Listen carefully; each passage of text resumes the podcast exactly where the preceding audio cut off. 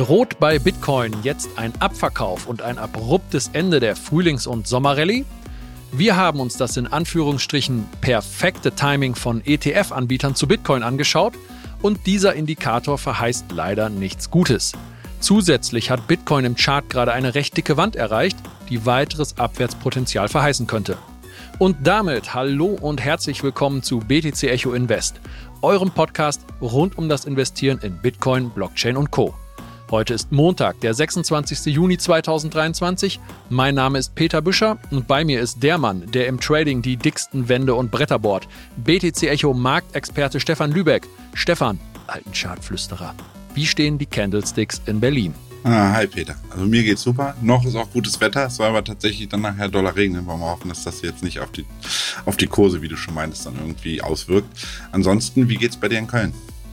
Ja, mir geht es heute noch besser als sonst, wie sonst auch immer schon, wenn ich mit dir diesen Invest-Podcast aufnehme. Denn, wie wir gerade erfahren haben, hat der Blog feedspot.com uns auf Platz 9 der besten deutschen Finanzpodcasts gewählt. Und da sind wir in prominenter und fachkundig guter Gesellschaft unter seit Jahren etablierten Formaten und Platz 1 für Krypto-Podcasts. Das freut uns natürlich sehr und ihr wisst jetzt auch ganz offiziell, dass ihr hier Qualität zu hören bekommt. Ja, mega geile Info auf jeden Fall. Und damit zum Marktupdate. Stefan, wie haben sich Bitcoin und der restliche Kryptospace in der letzten Woche geschlagen? Äh, ja, also die Woche, die Vorwoche startete eher verhalten, muss man sagen. Wir waren ja letzte Woche da noch um die 26.000, als wir beide zuletzt quatschen. Aber ähm, man muss wohl gemerkt, merken, an dem Montag, letzten Montag war Feiertag in den USA, das heißt, der Markt war nicht geöffnet. Und dann am Dienstag ging es dann aber doch deutlich gen Norden durch den Ausbruch aus der Wedge, also dem Keil, äh, kam im Zuge des BlackRock Spot ETF Filings ähm, am Dienstag dann tatsächlich richtig Kaufdruck in den Markt. Dieser wurde dann zusätzlich unterstützt durch mehrere Anträge äh, ja, von Konkurrenten von BlackRocks äh, für weitere Spot ETFs. Hier zu nennen Wisdom's Tree, Invesco als wirklich sehr großer äh, ETF-Anbieter und dann all, im Endeffekt dann zum ja, Donnerstag auch noch Valkyrie hinterher. Und äh, ja, der finale Kursspike auf ein neues Jahreshoch folgte schließlich am Freitag in den frühen Abendstunden. Interessanterweise konnte Bitcoin und mit ihm auch Teile des Altcoin-Marktes damit nach Monaten den klassischen Markt in der letzten Woche mal wieder outperformen. Denn während insbesondere Bitcoin die stärkste Handelswoche erlebte, seit sieben Wochen ungefähr, und in der Spitze um rund 20 Prozent auf zwischenzeitlich 31.443 äh, ja, marschierte, muss man fast sagen. Und auch Ethereum zum Beispiel mit gut 14 Prozent, ähm, ebenfalls zweistellig im Wertanstieg, verzeichnete tatsächlich der US-Aktienmarkt der erste negative Handelswoche seit rund zwei Monaten. Da ging es nämlich im Nasdaq minus 1,4 Prozent nach unten, ähnlich auch beim S&P 500. Und man muss ob der leichten Gewinnmitnahmen im klassischen Markt aber sagen, dass der Anstieg im S&P 500 getragen mehrheitlich durch die großen The Big Seven nennt man sie mittlerweile, da Meta, Apple, Nvidia, Microsoft, Tesla und Co. tatsächlich der beste Jahresauftakt seit 1997 war. Damit hätte, glaube ich, zu Jahresanfang niemand gerechnet. Und das tatsächlich, obwohl viele US-Aktien bisher eher eine schwache Kursperformance in diesem Jahr aufweisen. Das heißt wirklich, die Schwergewichte haben wieder die kompletten Karren nach oben gezogen. Ähm, keine, also eine ziemlich starke Entwicklung, muss man sagen. Ja, okay. Dann hat für zumindest die letzte Woche die oft besprochene Abkopplung vom traditionellen Markt stattgefunden und schön für uns das Ganze in positiver Weise. Und apropos traditioneller Markt. Fed-Chef Paul musste am Mittwoch und Donnerstag dem Senat und Repräsentantenhaus Rede und Antwort stehen. Stefan, was kam dabei rum und raus? Naja, also zum einen hat Paul natürlich wieder über die aktuelle wirtschaftliche Situation der USA gesprochen, wie die Fed diese aktuell bewertet, dass sie schauen und gucken, wie immer. Dort erklärt er dann auch, wieso die Fed trotz einer Leitzinspausierung. Also das klingt jetzt gerade ein bisschen gelangweilt, wie du das so vorliest. Ja, das ist halt ist. immer wieder das gleiche. Ich will auch nicht in seine Haut stecken, tatsächlich. Also was er immer sagen muss und das ist alles andere als ein einfacher Job. Aber er erklärte dann halt auch, wieso die Fed trotz einer Leitzinspausierung ähm, in diesem Monat, wir hatten wir ja quasi erst vorletzte Woche, ähm, das im Endeffekt ja, trotz den Verbraucherpreisen im Jahresvergleich, die ja weiter zurückgekommen waren, also die sind mittlerweile auf vier Prozent im Jahresvergleich in den USA ähm, und damit tatsächlich auch der Leitzins ein Prozent oberhalb dieses ähm, der Verbraucherpreise beziehungsweise der Inflationsdaten liegen. Dennoch und jetzt kommt's, er über weitere oder die FED über zwei weitere Zinserhöhungen in 2023 nachdenken würde. Ein Grund für ihn ist ähm, tatsächlich die anhaltend hohe Kerninflationsrate, die sich weiterhin knapp, also um fünf Prozent bewegt, die liegt nämlich tatsächlich höher. Ähm, kommen wir auch später dann im Ausblick zu, weil da gibt's am Freitag neue Daten. Und aus Kryptosicht äh, sind für uns insbesondere eigentlich zwei Aussagen vom, vom Fed-Chef interessant. Zum einen sagte Herr Powell nämlich äh, bei einer Frage zu seiner Sicht auf die Gefahr von Kryptos, dass er Stablecoins, oh Wunder, als eine Form tatsächlich, und das ist das erste Mal, dass er das so gesagt hat, als eine Form von Geld ansieht. Ah, das ist interessant. Und ähm, ja, man kann vielleicht sagen, irgendwie vielleicht auch kein Wunder, da ja BlackRock, die nun in ETF gefeilt haben, ja selbst auch großer Investor ähm, bei der USDC-Mutter Circle sind. Und ähm, zum anderen, und das ist wirklich tatsächlich eine 180-Grad-Wendung vom Notenbankvorsitzenden. Er nämlich eingestehen musste, dass Kryptowährungen die Kraft zu haben scheinen, als eine eigene Assetklasse bestehen zu können. Also für mich indirekt ein kleiner Ritterschlag für Krypto, könnte man sagen. Absolut. Und hier können wir gerne mal Mahatma Gandhi zitieren, der da sagte, erst ignorieren sie dich, dann lachen sie über dich, dann bekämpfen sie dich und dann gewinnst du. Also ich persönlich sehe diese ganzen Ritterschläge von ehemaligen Kryptogegnern und jetzt auch das ETF-Engagement von BlackRock irgendwie immer mit einem lachenden, aber auch mit einem weinenden Auge denn einerseits fließt so natürlich Geld in den Kryptomarkt und wir haben die Möglichkeit, Gewinne einzufahren. Aber andererseits, wenn diese Menschen und Institutionen den Kryptospace für sich vereinnahmen, dann habe ich immer ein bisschen die Sorge, dass sie das nicht mit derselben Philosophie tun, die DNS von Bitcoin ist und Dezentralität, Zensurresistenz und Erlaubnislosigkeit beinhaltet, sondern eher das Gegenteil, also das ist meine persönliche Meinung. Schreibt uns gerne einmal in die Kommentare, wie ihr das seht, ob ihr da auch, ob ihr da rein bullisch seid oder ob ihr da zwiegespalten seid oder ob ihr das komplett negativ seht. Ja, und dann hast du mir vorhin eine Grafik geschickt, die aussagt, dass die USA, nachdem sie, wie wir hier im Podcast besprochen hatten, ihre Schuldenobergrenze aufgehoben haben, was vor ungefähr drei Wochen war, seitdem bis letzten Freitag schon wieder über 637 Milliarden neue Schulden gemacht haben. Das muss man sich mal reinziehen. Über 637 Milliarden in ungefähr drei Wochen. Also für mich sieht das so aus, als ob dieses System mit exponentieller Beschleunigung vor die Wand fährt und das sage ich nicht nur, weil ich Bitcoiner und Kryptoinvestor bin. Und die US-Schulden sind zwar nicht ganz seine Baustelle, sondern die von Frau Yellen, aber hat sich Paul auch dazu geäußert? Ja, also er sagt eigentlich lediglich, dass die Schuldensituation natürlich auch durch die unerwarteten Corona-Ausgaben und durch, äh, durch die auch die Bilanzsumme der FED dann unerwartet stark aufgebläht werden musste, dafür natürlich mitverantwortlich sind. Hat er ja ein Stück weit auch vielleicht recht. Aber ähm, die FED ja, sei auch daher tatsächlich beschrebt, äh, muss man mal sehen, inwiefern das wirklich dann passiert, ähm, die, ja, im Grunde genommen das Quantitative Tightening, die Maßnahmen dazu, also im Grunde genommen die Bilanzsumme der FED weiter zu verkleinern, ähm, ja, im Grunde genommen daran, ja, beibehalten will oder das beibehalten will und da die, und er ja auch eine Möglichkeit sieht, dass, dass er das durchaus tun kann, da die US-Wirtschaft weiterhin in einer robusten Verfassung sei und er allenfalls von einer milden Rezession, dem oftmals genannten Soft Landing, momentan ausgehen würde. Okay, gut. Ja, zurück äh, von diesem Drama zu unserem Bereich, dem Crypto-Space, der sich anschickt, hier als Alternative zu fungieren. Und hier gucken wir mal auf die Top-Performer der letzten sieben Tage. Da ist natürlich zurzeit viel Grün in satt zweistelligen Bereichen zu sehen. Unter den Top 100 Coins und Token ist Bitcoin Cash auf Platz 1 mit 81,5 Prozent Kursgewinn. Total verrückt. Und auf Platz 3 dann mit Bitcoin SV, also Satoshi-Version, eine weitere möchte gern Alternative zu Bitcoin mit auch noch 48 Prozent plus. Hast du eine Ahnung, warum da ausgerechnet jetzt diese beiden Hardforks von Bitcoin so gut performt haben? Also zum einen war es tatsächlich in der Vergangenheit schon oftmals so, wenn man in die Historie guckt, dass eine Korrelation zwischen den Proof of Work Coins Bitcoin, äh, also Bitcoin selbst und seinen Hardforks besteht und diese dann bei starken Bitcoin-Bewegungen im Endeffekt irgendwann dann mitgeschliffen werden. Wohlgemerkt ist da auch das Handelsvolumen nun nicht so riesig wirklich. Und dann ähm, schaue ich dann, aber das unterstützt so ein bisschen diese POW-These, Schaue ich dann nämlich etwas weiter runter in der Liste, sehe ich, dass ähm, mit Casper, also von einigen auch als Bitcoin 2.0 betitelt, ein weiterer Proof of Work Coin mit 31% Kurszuwachs unter den größten Wochengewinnern rangiert. Da hatte Miss Crypto ähm, bei uns auf der Seite tatsächlich in der letzten Woche einen Gastbeitrag dazu veröffentlicht, in dem sie dieses Projekt genauer thematisiert. Durchaus spannend mal zu schauen, was hier passiert, eventuell auch für euch durchaus lesenswert.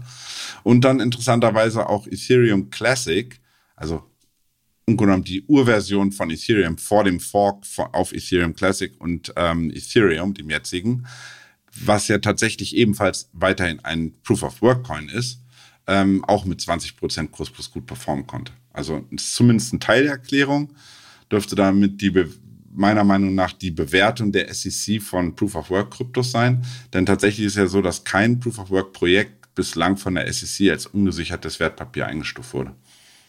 Ah, okay. Und der Blick auf die Verliererseite zeigt uns hier, dass es hier schon sehr schwer war, in den letzten sieben Tagen zu den Verlierern zu gehören. Ganz vorne unter den Top 100 Coins und Token ist Rocket Pool mit schlappen 5% Minus. Das ist im Cryptospace eigentlich keine Meldung wert. Auch die minus 2,3 Prozent von Trust Wallet sind Business as usual. Das ist ein Gewinn mit Namen. Den hatten wir doch in der letzten Woche. Der war doch der größte Kursgewinner in der, in der letzten Woche. Und immer die, die eine eine Woche besonders stark schießen, die werden dann in der nächsten Woche dann mal ein bisschen Verhältnis sind dann oder die, die, die Nachzügler beziehungsweise die leichten Verlierer, weil Leute einfach umschichten, sage ich mal. Ja, das macht Sinn. Und ähm, weil das alles irgendwie, wie gesagt, Business as usual ist, lasst uns deshalb mal auf den dritten Verliererplatz der letzten Woche gucken. Und da steht, jetzt nicht ganz so überraschend, bei all der schlechten Nachrichtenlage der Binance Coin BNB, auch mit nur 2,2% Kursverlust. Aber hier gibt es einen sehr interessanten Chartbereich, dem wir durch die Abverkäufe im Juni wieder ein Stück näher gekommen sind. Und zwar sind das die Pi mal Daumen 190 US-Dollar pro BNB. Aktuell sind wir bei 237 US-Dollar und somit von den 190 noch circa 20 Prozent entfernt. Aber da diese Chartmarke für BNB eine derart signifikante Abrisskante ist, wie wir es mal nennen wollen, möchten wir das einfach einmal ansprechen. Aufgefallen ist uns dieser Preisbereich nämlich, als wir im Zuge der FTX-Pleite und dem FTT-Crash die Coins anderer Börsen angeguckt haben. Bei FTT haben wir ja vorausgesagt, dass unter den 22 US-Dollar die 3 US-Dollar anstehen, was dann auch so kam.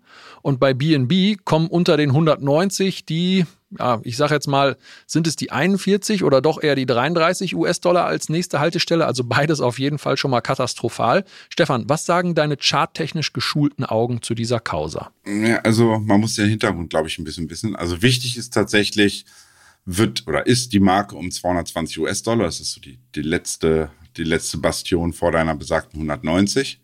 Denn diese darf aus Binance beziehungsweise aus der Sicht von CZ schon fast nicht unterschritten werden, da sonst nämlich eine Liquidierung einer Position im Venus Landing Protokoll, das ist ein Landing Protokoll auf der BNB Chain, über sage und schreibe 150 Millionen US-Dollar folgen würde. Und dieses dürfte dann den BNB-Kurs wahrscheinlich tatsächlich unmittelbar auf die besagte 190 US-Dollar einbrechen lassen.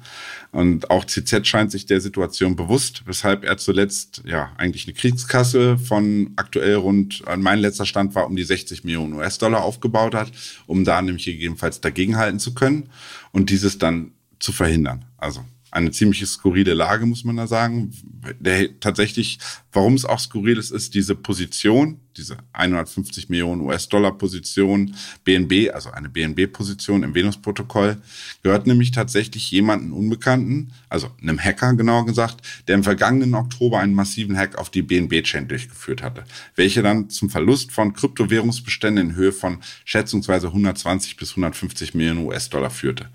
Unter Ausnutzung der gestohlenen BNB hat dann ja tatsächlich nämlich der Angreifer das Venus-Protokoll wiederum verwendet, um Stablecoins im Wert von 150 Millionen US-Dollar mit einem ja, beträchtlichen Bestand von 900.000 BNB äh, zu leihen.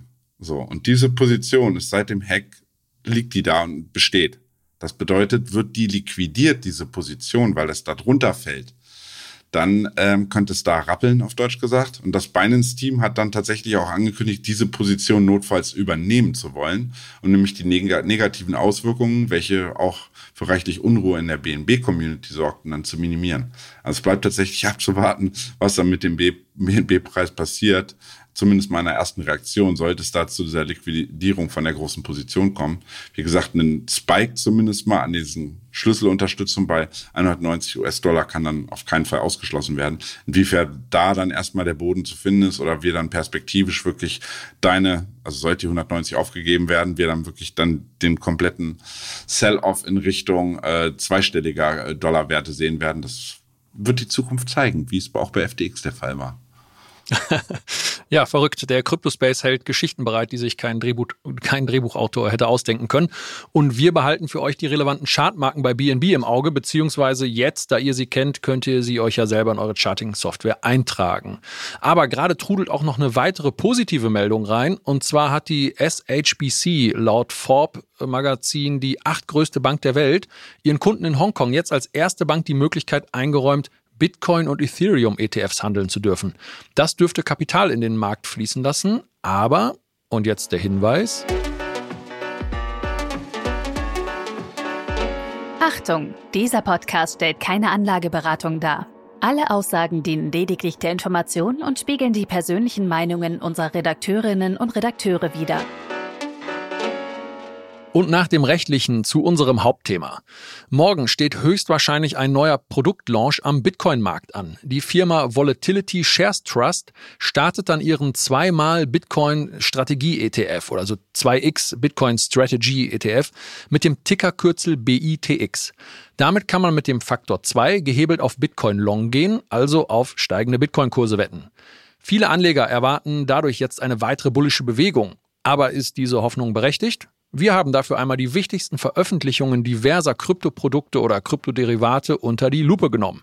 Gucken wir aktuell einmal auf die letzten Wochen. Die waren ja voll von positiven Nachrichten. Allen voran die Ankündigung von BlackRock, einen Spot-ETF bei der SEC zur Genehmigung vorgelegt zu haben, woraufhin von, wie du es ja vorhin schon erwähnt hast, von weiteren Anbietern gleichlautende Absichten nachgelegt wurden. Waren diese News wirklich der Auslöser für die jüngste Rallye von circa 25 auf 30.000 US-Dollar, Stefan?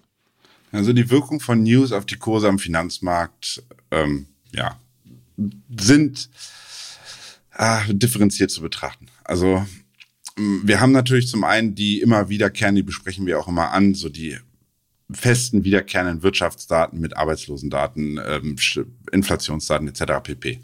Ähm, bei, da kann man zumindest mal aus der, weil man eine viel Historie hat, kann man daraus oftmals was ableiten. Aber auch da ist es keine, keineswegs klar, nur weil jetzt die Arbeitslosenquote sinkt, steigen die Kurse oder wie auch immer, weil die, die Wirtschaft ist nicht der Markt. Das sehen wir auch aktuell. Deutschland ist in einer Rezession, trotzdem tanzt äh, der DAX im Bereich des Allzeithochs rum. Also das darf man nicht gleichsetzen. Ja.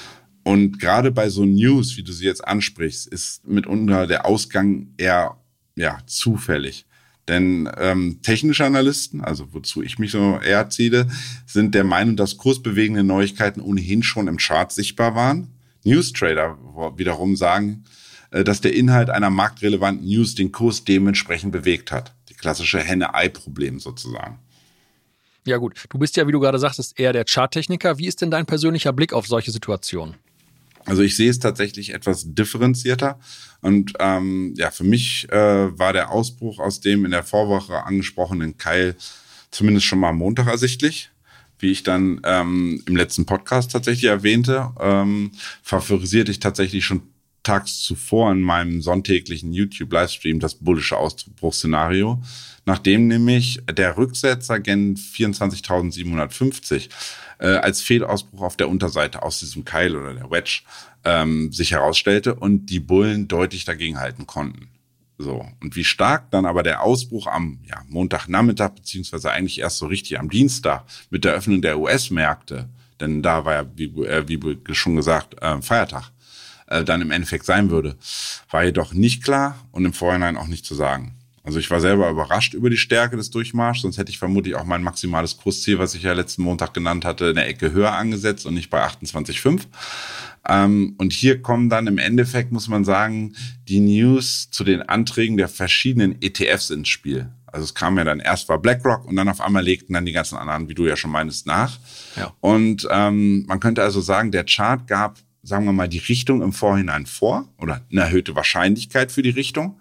Aber die Größe der Bewegung wurde dann mitunter auch durch die positiven News in diesem Fall sozusagen dem Raketentreibstoff, will ich ihn mal nennen, mitbestimmt. Ja, okay. Da kommt bei mir direkt die alte Börsenweisheit Buy the rumor, sell the news in den Sinn. Demnach haben wir jetzt die Rallye durch die Gerüchte oder besser gesagt die Ankündigungen gesehen. Das sind ja schon etwas handfestere Nachrichten als nur Gerüchte gewesen. Und die tatsächliche Einführung dürfte dann in einem Abverkauf enden. Oder ist das wirklich so simpel? Ähm, wenn es so einfach wäre, könnte man ja plump danach agieren. Also, da wir jedoch oft nicht wissen, wie viel eingepreist ist und wie die News vom Markt, also im Endeffekt den Marktteilnehmern, im Endeffekt bewertet und aufgenommen werden, stellte sich in der Praxis tatsächlich bedeutend schwerer dar, weshalb News Trading immer so eine Sache ist. Äh, meiner Meinung nach spielte den Bullen in der Vorwoche insbesondere der Umstand in die Karten, dass die Gerüchte um einen BlackRock Spot ETF erst kurz vor Wochenschluss zum, über die Ticker kamen und ähm, tatsächlich Dadurch, dass dann am Wochenende, dann war kurz darauf dann Wochenende. Wochenende können institutionelle handeln, dann so gesehen sowieso nicht, bis auf die Wale, die halt bei Binance und Co. unterwegs sind. Aber die wirklich, die Unternehmen, die Institutionen, gerade insbesondere aus den USA auch, ähm, haben da nicht gehandelt. Dann war am Montag, wie gesagt, noch der Feiertag. Und dann konnten die Institutionellen dann erst wieder richtig am Dienstag Positionen öffnen. Und dieses zeigt sich dann eindrucksvoll in den massiven Zukäufen tatsächlich im Bitcoin Future ETF BITO, welcher nämlich in der letzten Woche, oh Wunder, oh Wunder, den höchsten Inflow an Geldern in den letzten zwölf Monaten verzeichnete. Also man kann auch hier tatsächlich sagen, die Bewegung konnte man eventuell antizipieren, die Stärke nicht. Und im Endeffekt dadurch, dass die News, also auch die, die Institutionellen sich nicht wochenlang darauf vorbereiten konnten und schon positionieren konnten auf diesen möglichen Antrag von BlackRock, der wirklich dann erst kurz vor dem Wochenende eingereicht wurde, wurden, denke ich mal, alle so ein bisschen überrascht von der ganzen Situation. Und dadurch ähm, gab es dann mal den schönen Push nach Norden, so wie wir ihn dann uns ja auch hatten. Ja, und jetzt einmal weg vom aktuellen Geschehen, blicken wir auf die Vergangenheit und die letzten Jahre. Da haben wir bereits einige Ereignisse gesehen, die eine vergleichbare Produkteinführung zum Inhalt hatten, und rückblickend können wir auch die Kursreaktionen darauf ablesen starten wir bei unserer Retroperspektive im Jahr 2017, genauer gesagt am 18. Dezember 2017. An diesem Tag wurden die CME Futures für Bitcoin gestartet. Und die von euch, die schon seitdem dabei sind, die wissen es sicherlich noch. Der 18. Dezember war exakt einen Tag nach dem damaligen Allzeithoch bei knapp 20.000 US-Dollar.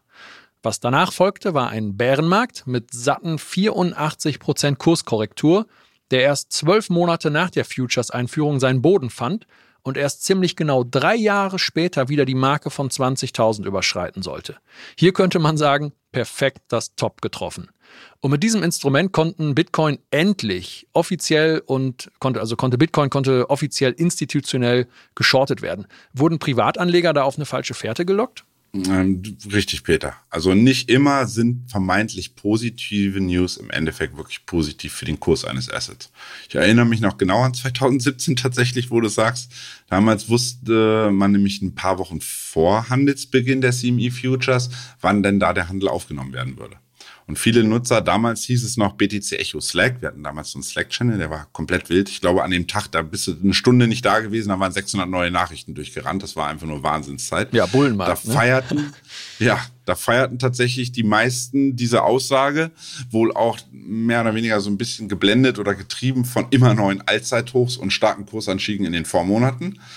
Und ähm, ja, ich will mir das jetzt nicht auf die, auf, auf die, auf die Fahnen schreiben, aber ich habe tatsächlich, und da hat mich auch eine, eine Freundin, eine Bekannte, ähm, äh, die damals schon dabei war, äh, zuletzt hat man darüber nochmal geschrieben, ich habe tatsächlich am 14., ich habe irgendwo sogar noch einen Screenshot, ich habe da am 14. Dezember vorgewarnt und damit rund vier Tage davor und habe gesagt, Leute, da steht der Handelsstart der Futures an und das könnte mitunter jetzt ein Gamechanger werden, da nun die Big Boys das Spielfeld betreten und sehr wahrscheinlich nicht daran interessiert sein werden oder sein könnten, Bitcoin am ja, All-Time-High nach derartigen Kurssteigerungen in den Vorwochen einfach mal zu longen und ich fest damit tatsächlich gerechnet habe, dass dieses New, äh, diese News ein Sell the News Event wird. Also ich habe den Leuten gesagt, bitte zieht Stop-Losses ran oder verkauft Positionen oder nimmt nochmal Gewinne mit, weil was du hast, hast du.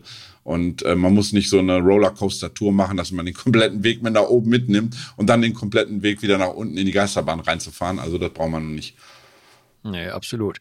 Und äh, dann hatten wir den Start der Coinbase-Aktie noch. IPO war am 14. April 2021. Auch das, das damalige Allzeithoch bei 64.000, wunderbar getroffen. Seitdem hat die Aktie circa 82 Prozent verloren. Der ProShares Bitcoin Strategy ETF, Kürzel B2, du hast es ja gerade angesprochen, ist ebenfalls ein Long-Produkt, wurde am 18. Oktober 2021 aufgesetzt und jetzt ratet mal, wo der Bitcoin-Kurs damals stand. Ja, kurze Kunstpause. Ja, richtig. Der stand um sein Allzeithoch bei ca. 69.000 US-Dollar. Und wer hier einstieg in diesen Bito-ETF, der liegt aktuell noch 42 Prozent im Minus. Es sieht also so aus, als wäre das Timing immer maximal miserabel gewesen. Aber es gibt ja auch Short-Produkte für Bitcoin als Vehikel, mit denen man dann auf fallende Kurse setzen kann. So hat das eben erwähnte ProShares einen Bitcoin Short ETF aufgesetzt, Kürzel BT. Also im Vergleich das Long-Produkt BITO und BT ist das Short-Produkt. Startdatum für die Short-Version war der 21. Juni 2022 und Überraschung, wenn man in den Chart guckt, dann sieht man, dass Bitcoin zu diesem Zeitpunkt bereits 70 Prozent abgestürzt war. Es ging zwar noch ein bisschen tiefer, aber wer zum Startzeitpunkt investiert hat, liegt aktuell noch 47 Prozent unter Wasser. Das Timing also auch hier schwer suboptimal. Also es wirkt fast so, als hätte man die Einführung dieser Produkte besser als Kontraindikator genommen und sich genau gegenteilig verhalten. Und da kommt jetzt dieser ETF von Volatility Shares Trust daher, also der aktuelle, der jetzt morgen starten soll, mit dem man ab morgen zweifach long auf Bitcoin setzen kann. Und das auch noch an einer Chartmarke, die um die 32.000 US-Dollar einen recht schweren Deckel auf den Bitcoin-Kurs drauflegt. Stefan, war das bisher alles nur schlecht getimter Zufall oder sollten Kleinanleger gemolken werden? Und wie schätzt du die Lage ab morgen ein, sowohl charttechnisch als auch newsgetrieben durch den neuen Hebel-ETF? Also sicherlich wählen die Emittenten solcher Produkte den Zeitpunkt nicht willkürlich. Also, und, sondern nutzen im Zweifelsfalle, und das würden wir vielleicht auch nicht anders machen, natürlich die Stimmung unter Anlegern, insbesondere unter Kleinanlegern voll aus. Und das, weil das sind schließlich ja auch die Käufer des Produkts. Und dass die von mir äh, gekannten Assets und deren Handelsstarts äh, daher nur zufällig an doch ziemlich markanten Kurslevels für den Handel geöffnet wurden, halte ich daher dann ein Stück weit doch für vermessen und schon fast kindisch, dieses dann zu denken. Zumal die immer sozusagen, die haben eine relativ sehr kurze Vorlaufzeit, wann sie das Ding launchen können. Das ist in den USA nicht so, dass sie das vier Wochen vorher bekannt geben müssen und dann ist das Datum festzulegen, sondern das geht halt immer innerhalb weniger Tage, wenn das Ding tatsächlich zugelassen ist. Und dann die Verantwortlichen hinter diesen Produkten wollen nun mal, wie das bei allen äh, Unternehmen ist, maximalen Gewinn und vor allem auch Beachtung am Markt, also Nachfrage nach ihren Produkten.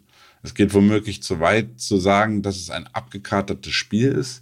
Jedoch hat mich gerade bei diesem zweifach gehebelten Long ETF, der da nun eingeführt wird, wirklich gewundert, wie die SEC, auch die SEC das tatsächlich zulassen kann. Also klar, es ist ein reguliertes Produkt, weil es ein Long ETF auf Bitcoin Futures ist, die wiederum reguliert sind von der SEC. Aber für Retail-Investoren, und die sollen ja gerade eigentlich von der SEC auch geschützt werden, ist es eindeutig viel wahrscheinlicher, ihr Geld mit so einem Produkt äh, zu verlieren, als bei einem Spot-ETF auf Bitcoin, der ja zum Glück jetzt von äh, BlackRock da mal anberaumt wird. Also es ist tatsächlich schon ziemlich bedenklich, wie dort agiert wird. Da muss man sich dann fragen, wen Gary und Co. eigentlich schützen wollen. Ist das das Portemonnaie oder die Umsätze der Emittentenfreunde oder die, tatsächlich die Investoren in derartige Produkte? Insofern gilt es zumindest mal genauer hinzuschauen, wie sich der Bitcoin-Preis morgen zum Start, morgen Nachmittag wird das irgendwann sein, des neuen ähm, Investment-Vehicles dann tatsächlich verhält. Und ich persönlich werde vor allem auf die Umsatz, auf das Umsatzvolumen des neuen Zweifach-ETFs bei TradingView schauen. Und zum Glück gibt es da ja auch die Möglichkeit, einen, und das rate ich immer jedem, dafür aber generell unabhängig jetzt von morgen, wenn man schöne Gewinne hat, der letzten, äh, ja, der letzten zehn Handelstage grob, dann äh, macht es ja auch immer mal Sinn, vielleicht einen Stop-Loss zu setzen im Gewinn, um dann mögliche Gewinne aus dem Kursanstieg der Vorwoche auch mal abzusichern. Ja, danke dir für diesen netten Hinweis und die verbale Schelle an die SEC. Aber was verrät dir dieses Umsatzvolumen, was du gerade angesprochen hast? Ja, aus dem kann ich zumindest mal ableiten, wie groß das tatsächliche Interesse an diesem Produkt ist, um so dann wiederum Rückschlüsse auf die Risikobereitschaft der Anleger aktuell ziehen zu können. Und dann kriege ich auch ein Stück weit dann ein Gefühl dafür, wie groß der Umsatz im Verhältnis zum klassischen B2, das ist ja mehr oder weniger das ungehebelte Pendant dazu dann wirklich ist. Und ähm, dass dieses Produkt ausgerechnet an diesem markanten Widerstand gelauncht wird, sollte einem, und wir haben es ja auch aufgezeigt mit unserer Historie, dann zumindest mal eindeutig zu denken geben. Ja, okay, danke dir. Und damit gleich zum Ausblick auf die laufende Woche und alle weiteren relevanten Chartmarken. Vorher aber noch der Hinweis, dass wenn ihr Fragen, Wünsche und Anregungen zu unserem Podcast habt, dann schreibt uns gerne auf Spotify, YouTube, Instagram oder wo auch immer einen Kommentar und lasst uns gerne eine positive Bewertung da. Jetzt aber der Ausblick auf die kommende Woche und die wichtigsten Termine. Stefan, was steht da an? Ja, also neben neuen äh, Zahlen zum US-Immobilienmarkt, gut, die haben wir fast regelmäßig, am Dienstag und Donnerstag sind die, dürfte insbesondere der Mittwoch und der Freitag relevant werden. Am Mittwoch treten tatsächlich zeitgleich, ich muss auch erstmal gucken, äh, die Vorsitzenden der US-Notenbank Fed, der Europäischen Zentralbank und der Bank of England ähm, um wirklich 15.30 Uhr unserer Zeit vor die Kameras und dürften da Antworten zu der Geldpolitik in der kommenden Zeit geben. Und gerade in Europa und insbesondere in, in UK, also im United Kingdom, sind die Inflationsdaten ja, muss man sagen, bisher nicht auf einem für die Währungshüter erträglichen Niveau angekommen. Ja, auch für uns Verbraucher kein erträgliches Niveau. Ja, aber insbesondere für die Währungshüter, weil die halt immer darauf unmittelbar reagieren müssen, um uns Verbraucher ja irgendwann mal perspektivisch wieder äh, nicht ähm, davor zu schützen, dass wir gefühlt wöchentlich teilweise mehr für irgendwelche gewisse Produkte ausgeben müssen. Und man muss dazu sagen, in England insbesondere hat man es nämlich gesehen, was dann passieren kann. In England waren nämlich zuletzt äh, die Inflationsdaten wieder deutlich angestiegen und lagen eindeutig über den Erwartungen. Das heißt, da sieht man noch keine Stabilisierung bzw. nachhaltige Reduktion der Verbraucherpreise. Weshalb dann nämlich die Bank of England sich in der Vorwoche tatsächlich gezwungen sah, bei ihrer Leitzinssitzung den, äh, den Zinssatz nicht wie von allen erwartet oder vom Markt erwartet um 25 Basispunkte, sondern tatsächlich um 50 Basispunkte zu erhöhen. Also es dürfte dann spannend werden, ob wir als Anleger weitere Informationen, also um 15.30 Uhr am Mittwoch, ähm, über die geldpolitischen Maßnahmen von Paul Lagarde und Bailey, das sind die drei Vorsitzenden, tatsächlich dann erfahren werden. Und Mittwochabend, weshalb ich meinte, Mittwoch wird spannend, stehen dann nämlich die US-Banken im Fokus. Und zwar ver äh, veröffentlicht die Fed ähm, das Ergebnis ihres Bankenstresstests, welcher in Anbetracht der drei Bankenpleiten im März, ist ja noch nicht lange her, von Silicon Valley Bank, Signature Bank und Silvergate, die beiden letztgenannteren ja auch wichtige Kryptobanken. Ja, haben wir hier Sowie dann, ja, richtig, sowie der Notübernahme der Schweizer Credit Suisse durch die UBS mithilfe des Schweizer Staates tatsächlich starke Aufmerksamkeit durch Marktteilnehmer erfahren dürfte. Und nur durch die Bereitstellung, muss man ja sich mal vor, vor Augen halten, von Liquidität durch die Fed in den USA und in der Schweiz durch die SNB, war es tatsächlich im Endeffekt möglich, einen Zusammenbruch des Bankensystems und da kann man fast sagen, vom globalen Bankensystem abzuwenden. Und es wird dann, denke ich mal, mit Spannung erwartet, wie es um die Gesundheit der mittelgroßen Banken in den USA bestellt ist. Sollten dann nämlich einige Regionalbanken den Test nicht bestehen oder bestanden haben, ist in der Folge mit einem deutlichen Anstieg meiner Meinung nach der Volatilität im US-Finanzsektor generell zu ähm, rechnen. Das dürfte wiederum dann auch zu Volatilität im US-Dollar führen. Und wenn der US-Dollar sich bewegt, dann wissen wir ja, davon ist Krypto dann oder Bitcoin auch immer mit beeinflusst. Darüber hinaus am Freitag haben wir dann noch neue Inflationsdaten aus Europa. Zum einen und den USA äh, am Nachmittag, am, also am Vormittag kommen, ich glaube 11 Uhr ist es, äh, zunächst die vorab veröffentlichten Verbraucherpreise für die Eurozone für den Monat Juni, welche tatsächlich leicht geringer erwartet werden ähm, von den äh, Marktexperten und dann am Nachmittag die von der Fed viel beachtete PCI-Kernrate. Okay, danke. Wirst du wieder twittern für BTC Echo? Ähm, ich muss gucken, Freitag könnte sogar tatsächlich passen, dass ich das Freitag irgendwie noch reinkriege. Ich bin ja davor äh, unterwegs auf der Blockchain. Wer von euch in Hamburg, können wir gerade mal sagen, wer von euch vielleicht in Hamburg lebt oder so, nichts zu tun hat. Mittwoch, Donnerstag ähm, bin ich auf der Blockchain äh, unterwegs. Und äh, wer kurzfristig soll einfach im Telegram-Channel schreiben, dann gehen wir einen Kaffee trinken oder so. Wunderbar. Aber ähm, auf die Frage, wie das der Kryptomarkt beeinflusst wird von diesen wirklich ähm, schon relevanten Daten. Ähm, sollten nämlich unter der Prämisse, dass weitere Geldspritzen durch die Fed und Co. in der Zukunft wahrscheinlich äh, sind oder wahrscheinlicher werden, dürfte dieses dann nämlich den US-Dollar korrigieren lassen. Das heißt, der fällt und das wäre wiederum positiv äh, für Bitcoin und Co. Und könnte mitunter vielleicht sogar weitere Anleger dazu bewegen, nämlich ihr Spartes vom Konto, also von den US-Banken abzuziehen und in Bitcoin umzuschichten. So, und ähm, am Freitag ist dann ebenfalls mit stärkeren Marktbewegungen zu planen, gerade weil sich diese PCI-Kernrate ähm, zuletzt zum einen unverändert um fünf Prozent bewegt hat und ähm, das auch ein Teil der, des Grundes ist, warum die Fed bisher nicht von ihrer hawkischen Haltung und den postulierten zwei weiteren Zinserhebungen in 2023 abweichen will. Sollten nämlich die Kernrate im Monatsvergleich höher als prognostiziert ausfallen, dürfte der Markt da empfindlich reagieren, was sich dann mitunter dann auch auf die Bewegung am Kryptomarkt auswirken dürfte. Aber da ist es wirklich rein, das, da sind wir wieder dabei, wie sind News zu interpretieren. Da würde ich einen Teufel tun und zu sagen, wenn die jetzt steigt, dann fällt Bitcoin oder vice versa. Ähm, ich kann, ich weiß immer nur, dann dürfte es volatiler werden und dann heißt es einfach gucken auf den Chart, was sagt mir der Chart so, trade what you see and not what you think. Okay, dann lass uns mal auf den Chart gucken und gib uns bitte einmal die konkreten Kursziele für Bitcoin durch. Ähm, ja, also ich war vorab tatsächlich selbst von der Stärke der Trendbewegung überrascht. Jetzt in der Vorwoche. In Anbetracht der mit Spannung erwarteten Wirtschaftsdaten ist eine Prognose tatsächlich aktuell schwer. Ähm, zum einen wirkt die Wochenkerze, also auf der, auf der Habenseite haben wir sozusagen diese starke Wochenkerze, die wirklich bullisch wirkt. Und ich habe mal ein bisschen zurückgeguckt im Chart und hatten wir derart starke Kurssteigerung und diese Wochenkerze war in der Spitze ziemlich genau vom Low zum Hoch 20 Prozent. Ähm, ist da durchaus eine Trendfolgebewegung vorstellbar, weil wir auf, auf im Wochenchart auch ähm, Long-Signale haben. So, ähm, auf der anderen Seite und das hast du ja vorhin auch schon angesprochen, haben wir zwischen 32.000 und knapp oberhalb der 32, eigentlich so bis knapp 33 hoch, ein starkes Widerstandsbollwerk vor der Brust, muss man sagen.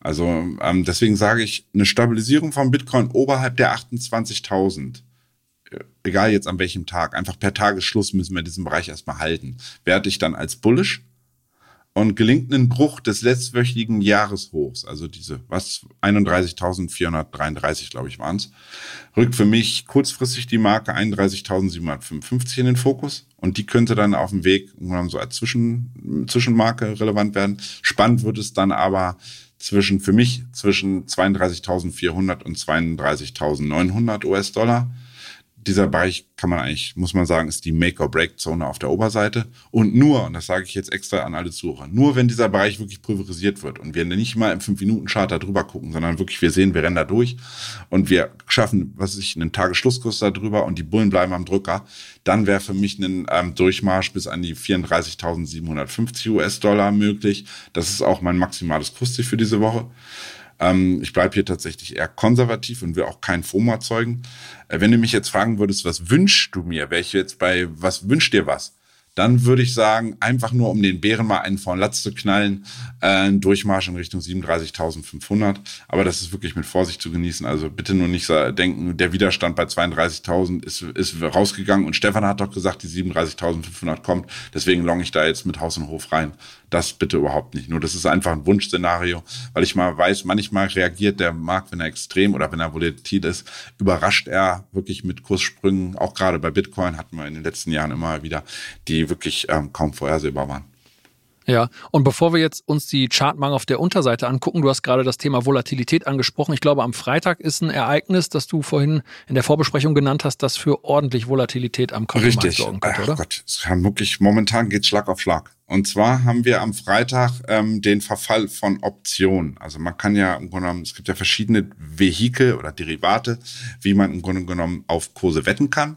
Da gibt es ähm, diese Optionen auf Bitcoin. Das ist was anderes als Optionsscheine. Optionen bitte selber, aber lest euch einfach mal selber ein. Options, das ist ein beliebtes Vehikel, um in Amerika handeln zu können, weil die dürfen zum Beispiel sowas wie CFDs und so nicht handeln, weshalb die, weshalb die dort Optionen handeln. Und dort werden, ähm, ich habe jetzt nur die Zeit im Kopf für Bitcoin und Ethereum zusammen, weil auf diese beiden gibt es Optionen, verfallen Optionen am Freitag im Wert ähm, oder im Umfang von 6,8 Milliarden US-Dollar. Und nun ist es so, dass wir dort ähm, nicht wenige im Bereich der 30.000 im Grunde genommen ähm, derartige, also Call-Optionen gezogen haben, sich ins Depot gepackt haben. Das bedeutet, ähm, dass relativ geringe äh, Bewegungen um diese 30.000, darüber oder darunter, könnten schon zu einem erheblichen Verfall, also im Grunde genommen dem, dem Ungültigmachen von diesen Optionen führen. Und Emittenten, die diese Optionen auflegen, sind natürlich immer gewillt, möglichst viel selber Gewinn zu machen. Das heißt, die wollen natürlich nicht, dass möglichst viele Leute mit derartigen Produkten Gewinn machen, weshalb das auch ein weiterer Treiber von Volatilität sein könnte in Richtung dem ohnehin volatilen Freitag, weil wir da ja die PCI-Kerndaten haben. Ja, okay. Dann einmal jetzt noch die konkreten Chartmarken auf der Unterseite. Ja, also sollte Man muss es sagen, auch wenn sich Bitcoin jetzt in letzter Woche dagegen ja erfolgreich gestemmt hatte, sollte der US-Aktienmarkt deutlicher korrigieren, auch mitunter gerade mit diesen Zahlen am Mittwoch mit mal, sehr bescheidenen äh, Bankenstresstests. Und äh, der US-Dollar ähm, rennt mitunter dann vielleicht zurück in Richtung Monatshochs, der bei ungefähr, also der DXY bei 104,5 ungefähr. Wäre das natürlich erstmal Gegenwind für Bitcoin, weil wir ja in US-Dollar handeln. Und in dieser Woche könnte dann mitunter mal Luft holen angesagt sein und dann laufen wir die alten Supports äh, oder testen die alten Support-Levels, durch die wir ja in der Vorwoche mehr oder weniger einfach durchgerauscht sind, nochmal auf Konsistenz. Das heißt, auf Deutsch gesagt, wird die 30.000 aufgegeben und nach unten verlassen, ähm, denke ich, ist der erste Support bei 28.900 zu finden, so der Bereich. Und äh, sollte diese Marke ebenfalls gebrochen werden, kann man eigentlich relativ einfach in tausender Schritt nach unten gehen, dann kommt schon fast der Bereich um 28.000, 28.200 ins Spiel. Maximales bärisches Kursziel sehe ich für diese Woche bei 27.500. Spätestens hier rechne ich eigentlich mit einem ähm, neuen bullischen Impuls. Okay, danke dir dafür. Und kurz vor dem Ende noch unsere Bitcoin-Wette. Da geht der Pokal diese Woche eindeutig an dich. Die 27.500, die du genannt hattest, die wurden ja komplett rasiert. Deine bullische Einschätzung war also goldrichtig. Und damit überlasse ich auch dir diese Woche den Vortritt für die nächste Wette.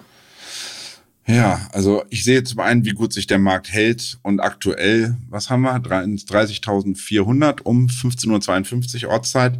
Ähm, das heißt, wir verteidigen die 30.000 momentan souverän, muss man sagen. Ähm, es sieht so aus, als würden Rücksetzer gekauft werden. Also sagen wir mal, selbst wenn wir nochmal in Richtung 28.000 abtauchen und da im Grunde genommen dieses, diesen wichtigen Support testen, ähm, ist es durch die aktuelle Wohler tatsächlich dennoch möglich, dass wir bis zum, ne, die Woche geht ja immer bis Sonntagnacht, ähm, tatsächlich dennoch die Widerstandszone oberhalb der 32.000 da zumindest mal reinspiken oder einmal so reinduken und Hallo sagen. Dementsprechend äh, 32.400 wäre da mein Ziel auf der Oberseite. Und ich drücke uns Bullen einfach mal die Daumen.